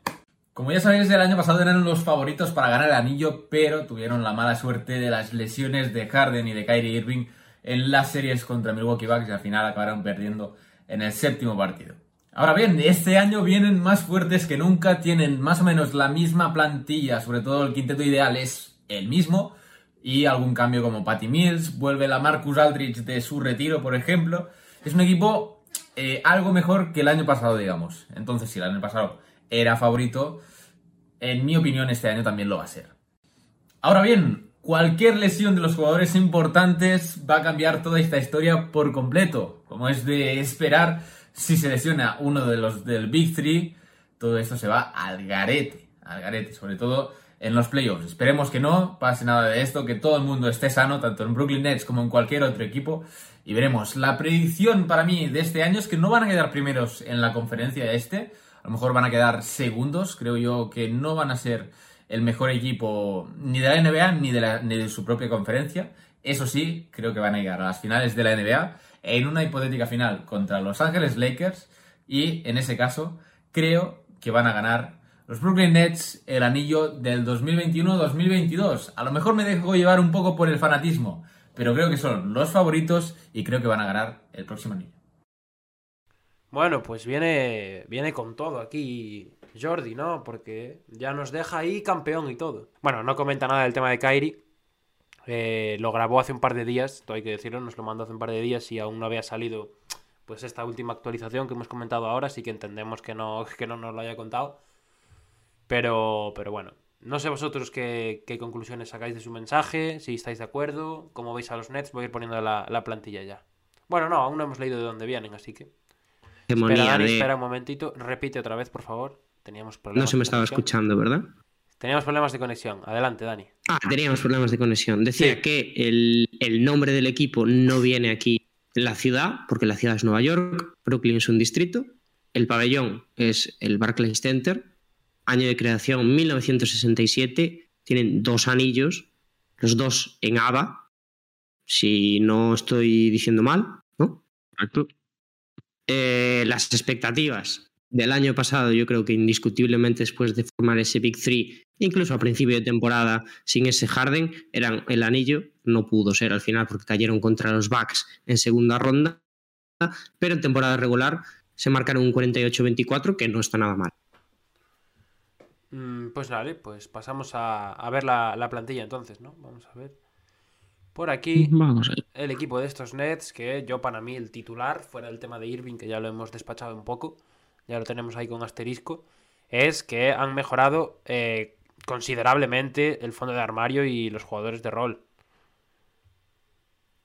Sí, totalmente de acuerdo.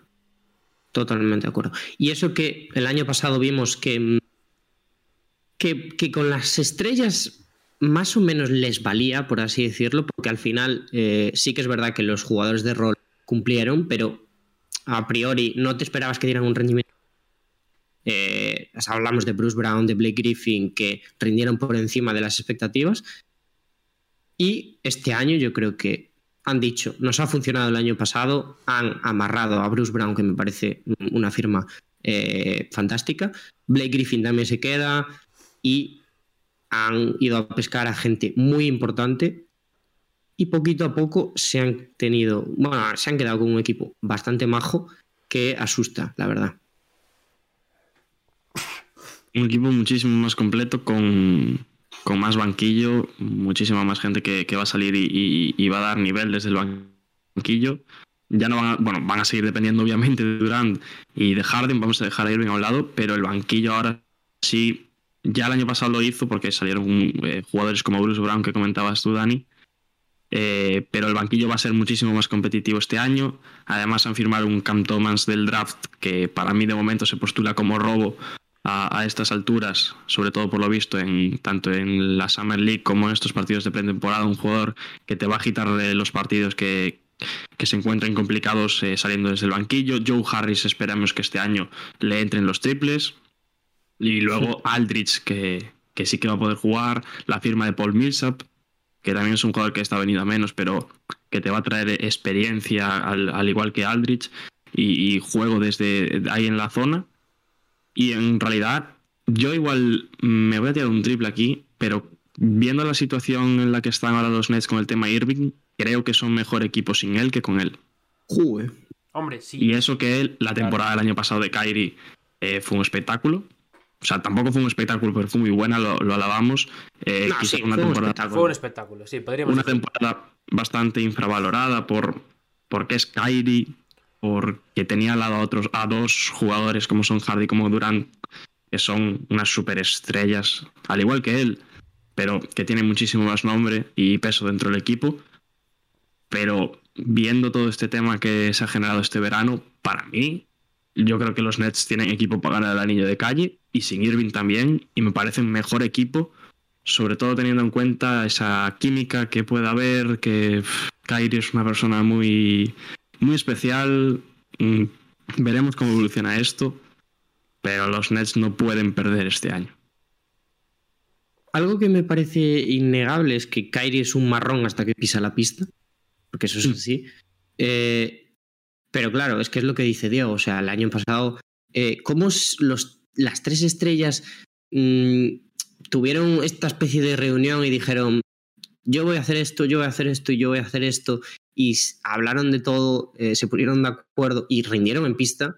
A mí me parece un, increíble dado el estatus de cada uno y sobre todo que son tres jugadores que son unas bestias ofensivas, cómo se repartieron los tiros y demás. Pero eh, ahora vemos que los Nets, a pesar de tener eh, esas puntas de lanza, tienen un banquillo increíble. Y eh, este año, para mí, también son favoritos indiscutibles. Y el único problema que yo le pongo a estos Nets es eso, problemas extradeportivos, porque es lo único que, que tienen. Sí, sí, si Kyrie está mal, o sea, si Kyrie está como está ahora, está claro que, que no les viene bien, que les viene mejor estar sin él. Pero si decide vacunarse y vuelve a la dinámica de grupo, a expensas de una nueva polémica, como dice Diego, mm. eh, la verdad es que sería, sería una muy buena noticia y seguramente, hombre, lógicamente sería un, un mejor equipo. Eh, a mí no me cabe duda, lo he dicho antes cuando estábamos hablando ya de Kairi. Para mí este es un equipo de anillo con o sin él.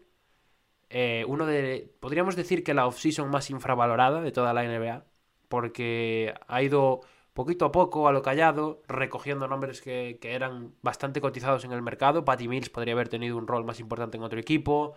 Eh, el propio Paul Millsap, pues quizás también si se hubiera quedado en Nuggets tendría más protagonismo la vuelta de la Marcus Aldridge que también les ha venido muy bien, el propio Cam Thomas, que fue un jugador que yo creo que ni ellos esperaban que les llegase tan abajo en, el draft, y, poco más, es que son una, una pisonadora.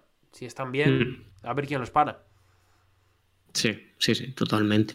Em, al final, los Nets el año pasado, pues por circunstancias también, eso, de salud. Y, este año yo creo que tienen que seguir un poco en la línea, es decir, la temporada regular no es un objetivo eh, primordial, eh, nos lo comentaba ya nuestro invitado para los Nets y decía que, van a quedar segundos, que no van a ser... Yo creo que igual ni les hace falta quedar segundos. Los Nets con que se eh, aseguren quizás factor cancha un poco más, porque realmente después ya va todo rodado. Y, eso, y que Harden esté más tiempo en pista, porque el tiempo que lo vimos el año pasado, eh, yo creo que fue increíble. Hablando de Harden, decía hoy Stephen A. Smith, no sé si lo habéis leído, todo también relacionado con la situación de Kyrie, que no extrañaría nada que Daryl Mori estuviera atento a la situación de Harden, porque le queda un año más, más uno que es opción de jugador, o sea, le queda este año, y el que viene puede, puede aceptar esa opción de jugador. Y los Sixers pueden estar ahí con la caña para llevarse a James Harden, sobre todo por esa relación con Daryl Morey. Sería un espectáculo verlo con Embiid, sinceramente. Sí, bueno, a ver, Daryl Morey la noticia es que Daryl Morey está atento a la situación de Harding, ¿no? Sí, y ya sabemos los porros que se fuma también Stephen A. Smith. No, no, y también puedo estar yo atento a la situación de una supermodelo de, Victoria Secret, ¿sabes? Pero que esto da, que, o sea, no... Seguro que el GM de los Timberwolves también le interesa estar atento a la situación de Harding. O sea que, no sé, yo lo cogeré con, con pinzas. Al final, bueno, sabemos que tienen una historia detrás, pero, pero lo normal es que no se vaya de los Nets, menos si sigue jugando con, Durant. Depende un poco de lo que pase esta temporada, internamente, ¿no? Quizás también. Sí, sí, sí. Pues, pues no sé, Dani. Eh, no hemos leído la, plantilla, no sé si no ah, quién le tocaba. La leo, la leo yo, creo que. Y ya te pongo salarios directamente, así hacemos todo el tirón. Eh, ¿Vamos a comentar algo más de la plantilla o qué? sí, te, la leo y nos, y nos dices qué más quieres Ah. Eh, entrenador, Steve Nash, yo creo que eh, todos valoramos el trabajo que hizo la temporada pasada. Este año tiene un papelón, mm, pues es un poco más externamente que internamente. Y eh, Kevin Durant, la estrella principal del proyecto, porque por muy bien que esté Harden, Durant cuando está enchufado es el mejor jugador de la liga. Kyrie Irving tiene el ojo, por lo que comentamos, Patty Mills el fichaje. No FIBA Patty Mills, sino Patty Mills NBA, que sigue siendo un jugadorazo. Y ya la plantilla de estos Nets es Kyrie Irving, que está con, como veis ahí, con un pequeño asterisco. A ver qué pasa con él. Patty Mills, James Harden, el amigo Carter, también fichaje nuevo. Bruce Brown, Cam Thomas, Joe Harris. No voy a leer el último de esta vez. Como veis, voy a pasar para que veáis. ¿Mm? Johnson, Durant, Bembry, Paul Millsap, Blake Griffin, Nick Claston. Vuelve también Aldrich, la Marcus Aldrich. Y para acabar, Kakok. Un respeto a, la de Kakok, por favor. ¿eh? Kakok. Ex Laker. Por favor, un respeto. Suena muy bien, ¿verdad? Es como Kakok. Sí, sí, muy, muy, mucho flow, mucho flow. Eh, Diego, ¿qué, eh, un nombre que no hemos mencionado, bueno, lo ha mencionado ahora Dani, eh, Blake Griffin, que el año pasado en playoffs fue un jugador totalmente diferente al que vimos en Detroit y demostró que todavía sigue teniendo nivel para estar en, la élite del, baloncesto. Sí. Sí, sí, yo le vi súper cómodo, además, era como... Y, en esos playoffs le dio un salto de nivel a, a los Nets en muchos tramos de este partido o sea, jugador muy importante de cara a esta temporada. Para mí, Blake Griffin también, eh, sobre todo también mm, en esa posición de, de cuatro eh, que le vimos el año pasado. También Joe Harris lo comenté el año pasado, lo comenté antes, que me lío. Joe Harris, que el año pasado sí que se le, se le echó mucho a los Leones porque no metía una, las cosas como son. Es un especialista de tres y el año pasado los porcentajes de Joe Harris, que acabaron siendo buenos, pero que pudieron ser muchísimo mejores porque tuvo muchísimos tiros eh, de tres abiertos, sobre todo eh, que provenían de, asistencia de Harden, que no le entraron. Y este año tiene que meterlos.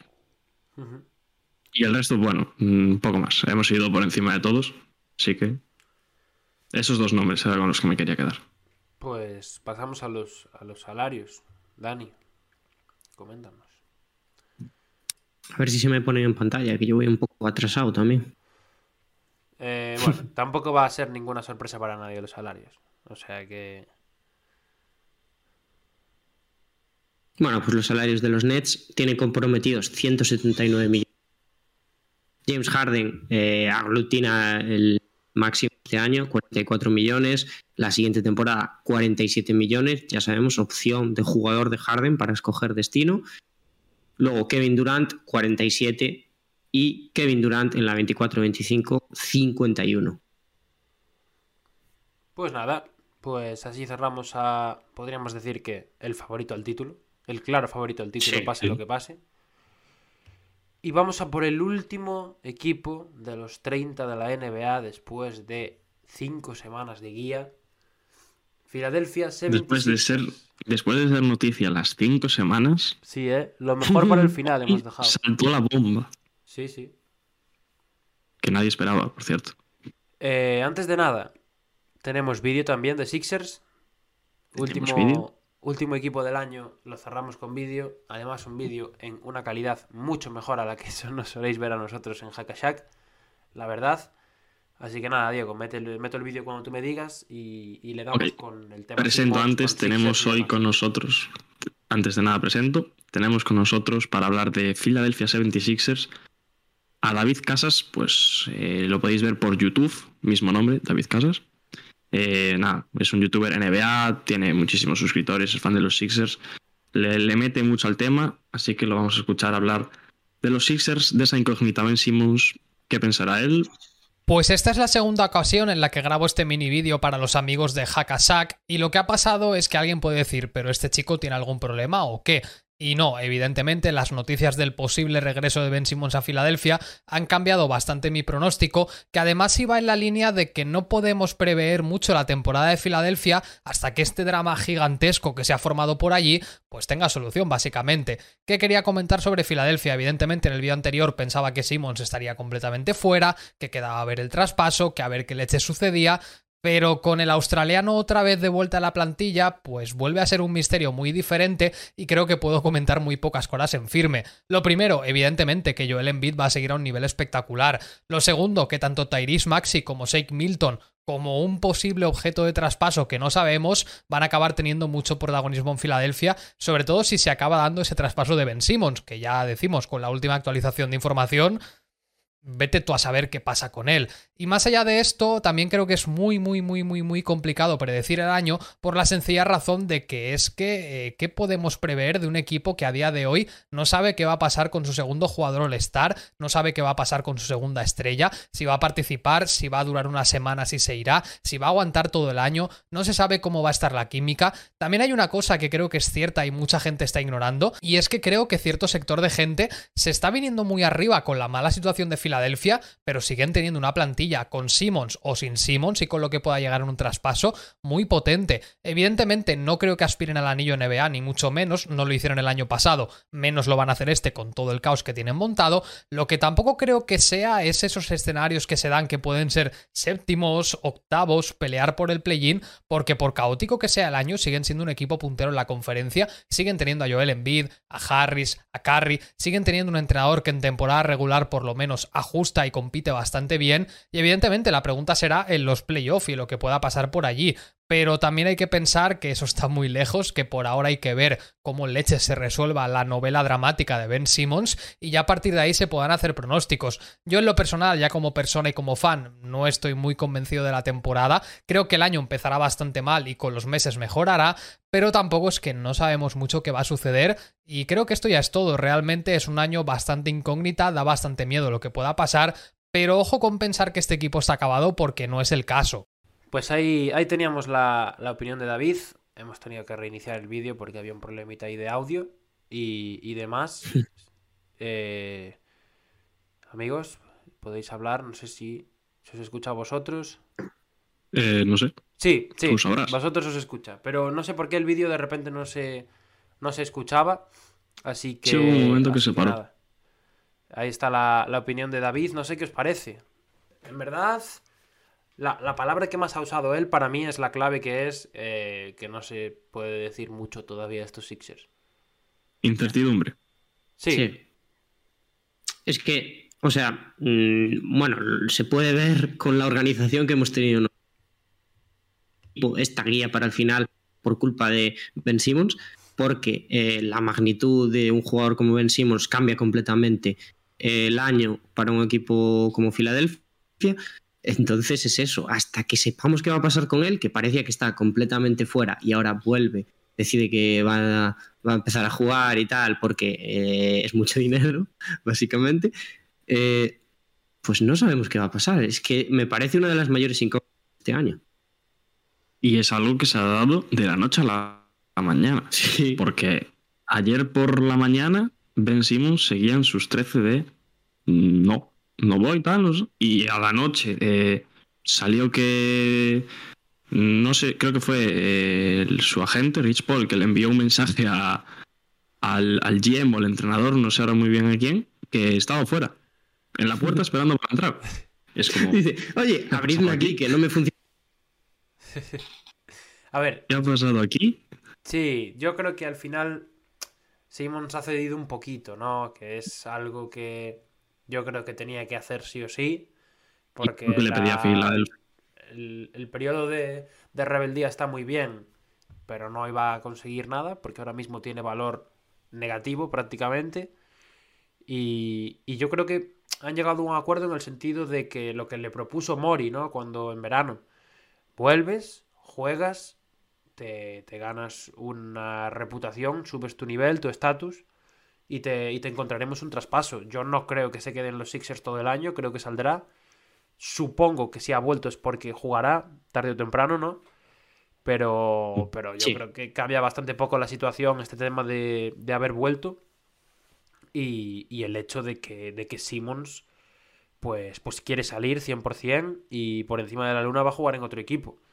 Ahora, la, ahora yo creo que la incógnita de cara al tema Simmons es ver a qué nivel va a estar durante la temporada. Si realmente va a ser capaz de, de volver a ese valor. Y cuán comprometido va a estar con la causa, no con la de los Sixers, sino con la de que, los de que lo traspasen. Con la del baloncesto, ¿no? Porque, vale, eh, vuelve, juega, pero ¿cómo va a jugar? ¿Va a hacer lo que le dé la gana? Estaría bien, ¿eh?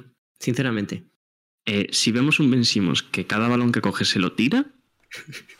un Ben, un ben Simmons que cada balón que, que si, coge... lo, si lo tira un espectador a pie de pista, no. sería un buen Ben Simmons. Saque, sería saque la fondo, mejor versión de Ben Simmons. Saca, saca en beat de fondo, se la da a Ben Simmons y Ben Simmons se mete en su canasta. ¿Te imaginas?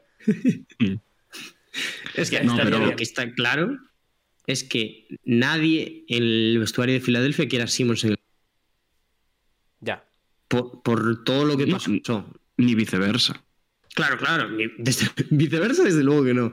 Eh, pero es eso, o sea, Ben Simmons va a venir a jugar no sé cuántos partidos. Es que es, que es tan, tan misterioso que no vamos a saber ni cuántos partidos, pero va a jugar una serie de partidos en los que sabe que no tienen la confianza de ningún jugador. De ninguno. Quizás de el jugador eh, 15 de la plantilla, igual sí, pero del igual, 14 ya no. Te voy a decir un jugador de igual que la tiene, Andre Drummond, igual tiene su confianza. Bueno, prefer, prefer, preferiría no tener un brazo que tener la confianza de Andre Drummond. Ahí te lo dejo.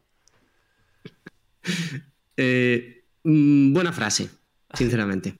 buena frase. Bueno, pues pasamos a. ¿De dónde viene Filadelfia o qué? Pasamos, pasamos. ¿Quieres darle tú o, o, le doy yo? Le doy yo, si quieres. Perfecto. Pues, pues nada, te lo voy poniendo por aquí en pantalla. Ahí lo tienes. Preciosas equipaciones. Ojo, me gusta mucho. Los que están en, en iBox y plataformas no lo verán. Pero el atardecer que le han, puesto, que le han puesto ahí en la foto al pabellón de los eh, Sixers es precioso, ¿viste? ¿eh? Qué fotito busqué ahí, ¿eh? Precioso, precioso. Coméntanos, coméntanos.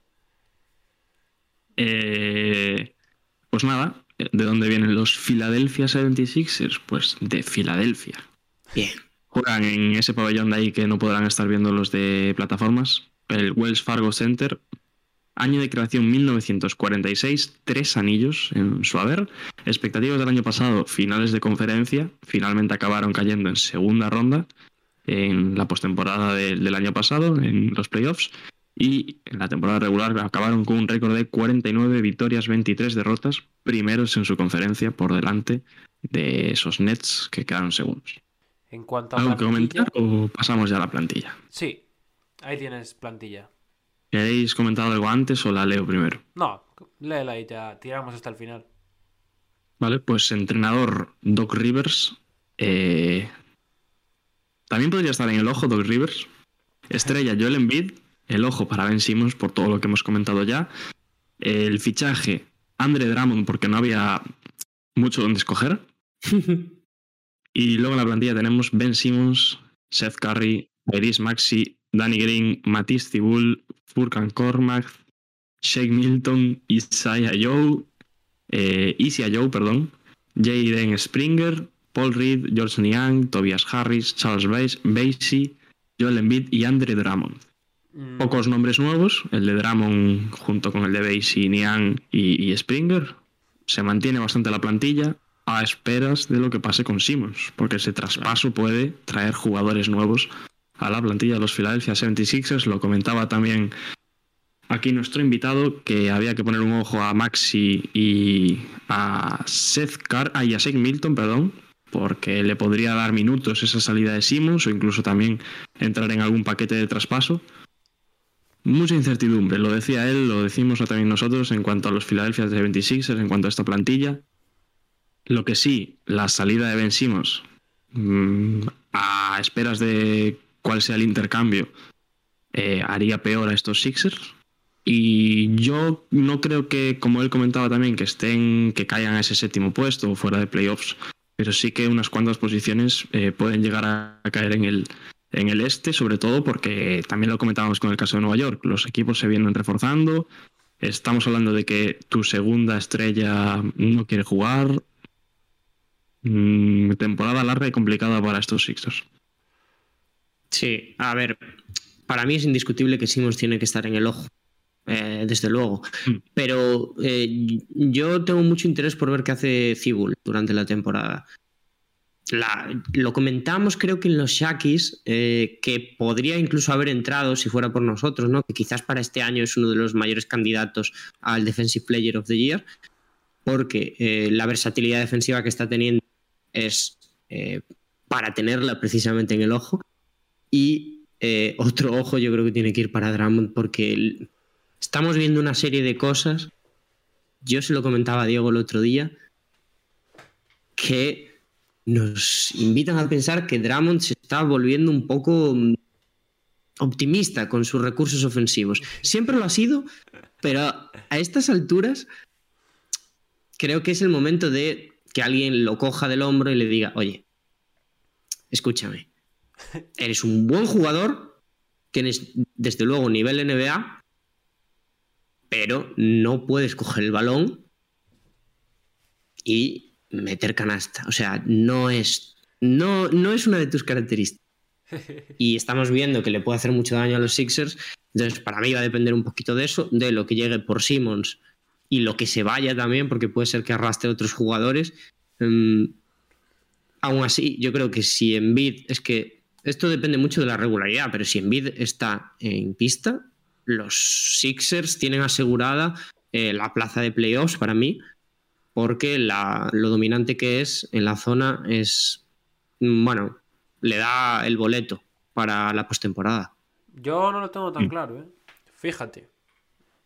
Cuidado. Igual estoy siendo demasiado pesimista con estos Sixers, pero es que me parece muy poca mejora respecto al año pasado. Sí, tienen jugadores muy interesantes, tienen a, bueno, todos los que ya habéis comentado, eh, Danny Green, Maxi, Seth Curry, lo que venga por Simmons, que malo no será seguramente, y, lógicamente en Bid, pero me parece que no se han reforzado respecto al año pasado y, en una situación en la que entiendo que puede ser difícil reforzarte teniendo en cuenta el tema de Simmons, pero si no lo haces, mmm, realmente yo creo que te va a afectar más de lo que te podría haber afectado si llegan a venir nuevas piezas, ¿no? Porque eh, el resto de equipos todos se han reforzado. Hay, este año, ya lo venimos diciendo durante todo el podcast de hoy, eh, la conferencia este está muy fuerte, hay mucha competencia y que te quedes un poco atrás puede ser, eh, puede ser peligroso. Yo no estoy de todo con estos Sixers. Creo que si la temporada empieza y empieza mal con Simmons en, plantilla y con alguna que otra derrota se puede ir todo al garete.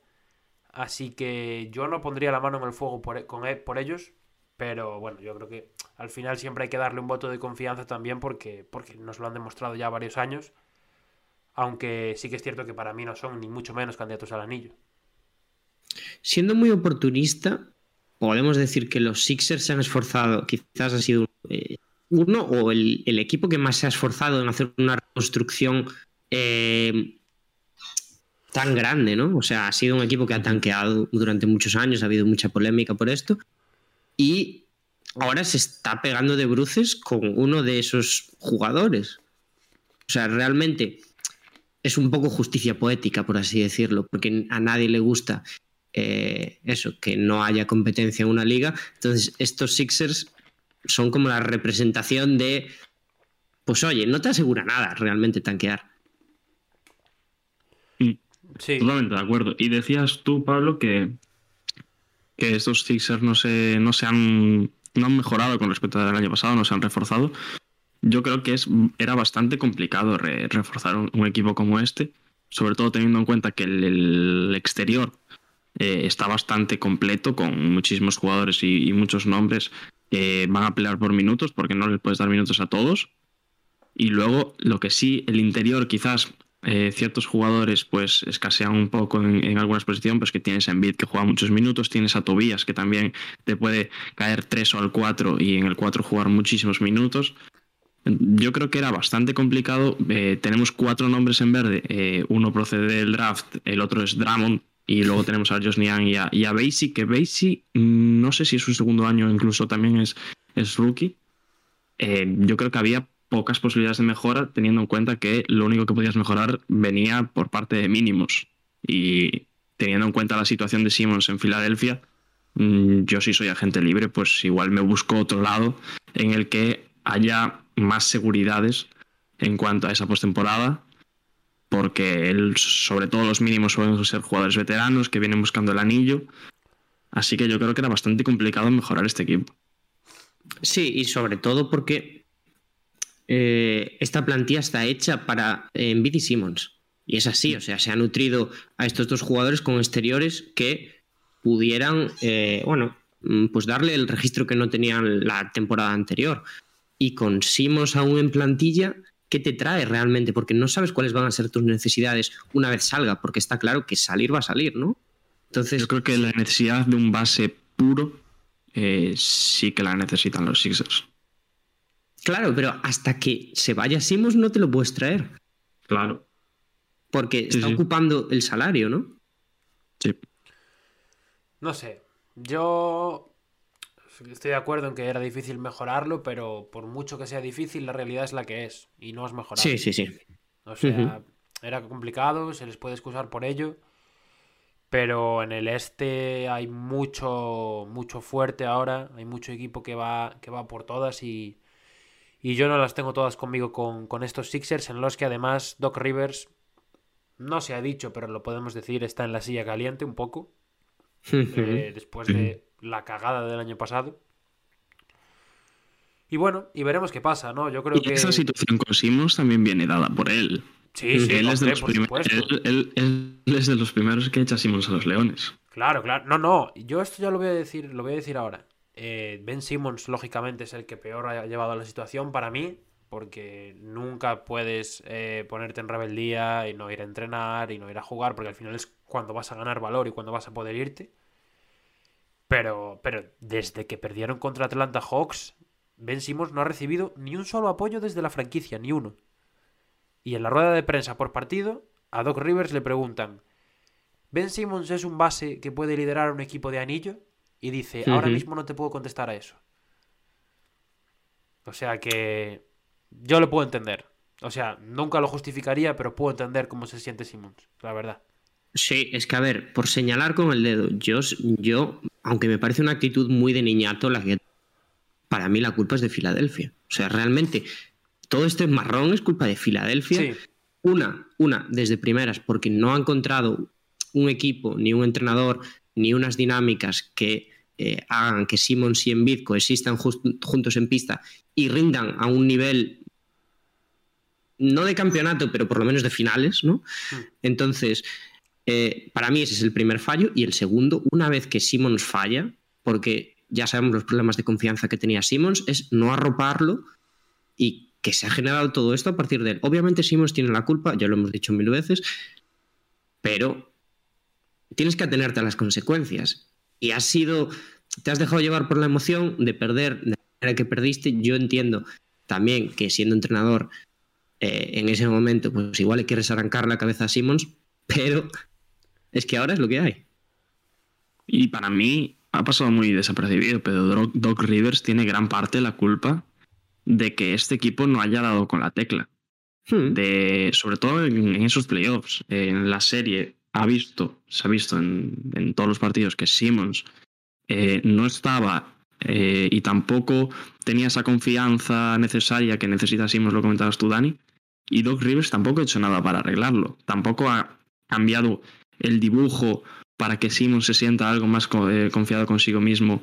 Y, a ver, no te digo que Simons tenga que tirarse 10 tiros por partido, pero si ves que no puede, pues intenta que Simons, en vez de tirar, pues que busque más esas asistencias, que, es lo que, también es una faceta muy buena en él, y, y que nutra a otros jugadores. O sea, no creo que sea tan complicado. Luego te ves en la situación y son situaciones pero diferentes, pero yo creo que los Rivers tienen gran parte de la culpa de que los Sixers estén como están ahora mismo. Y eso es todo, amigos. Sí, así están las cosas, decía yo, ¿no, amigos? Porque... A ver qué pasa, no podemos decir mucho más del tema Simmons. En general, lo que podemos sacar de conclusión de esto es que, mm, a pesar de que estos son guías, mm, la cosa empieza en breves y es ahí cuando vamos a empezar ya a sacar conclusiones. Sí, señor.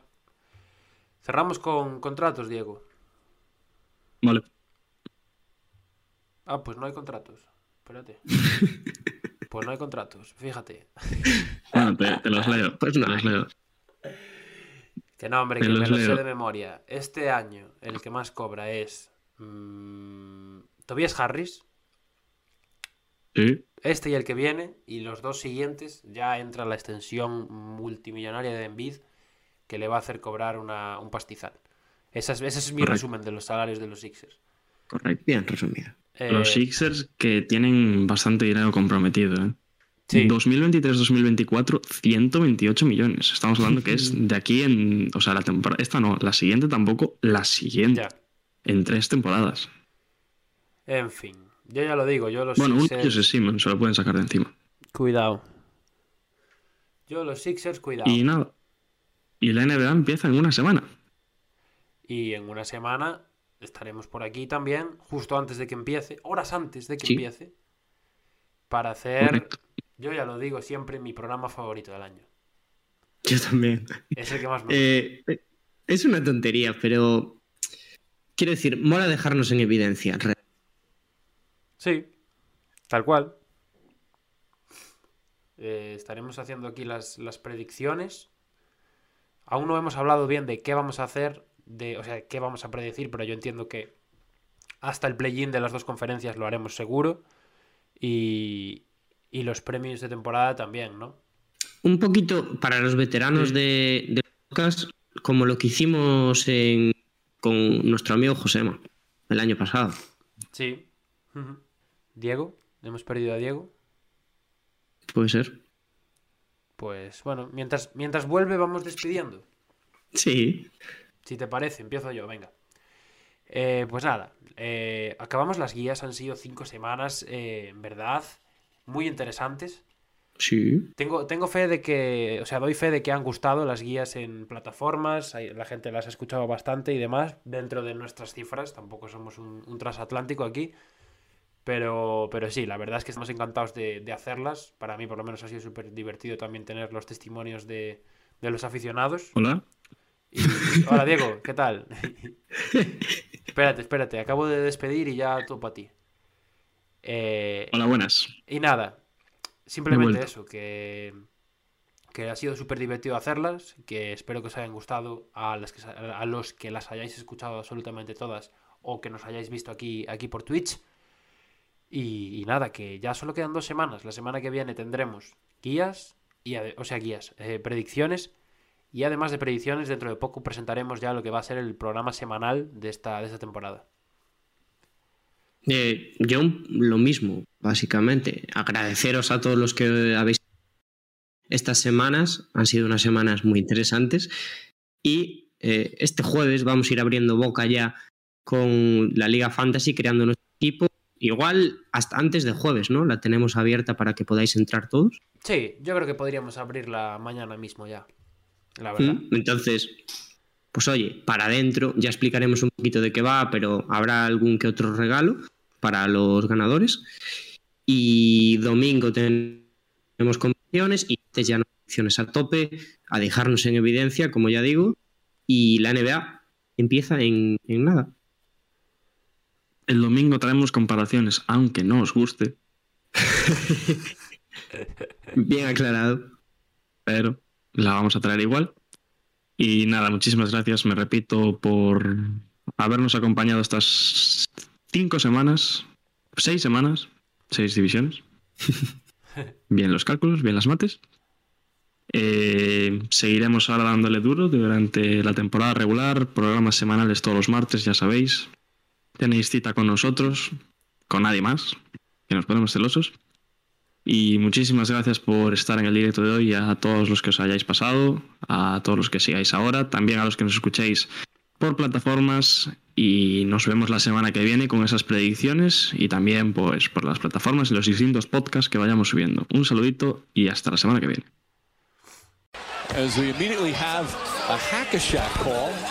I don't believe it. Five seconds in. No, but but that was. But that's a joke. Yeah. Now for the dividends. I'll be on the path. I just gotta get it. It's a. Wait is ended after a half century. The Milwaukee Bucks are NBA champions once again. And this is his house. I am just on the journey. You know that I'm just going to say.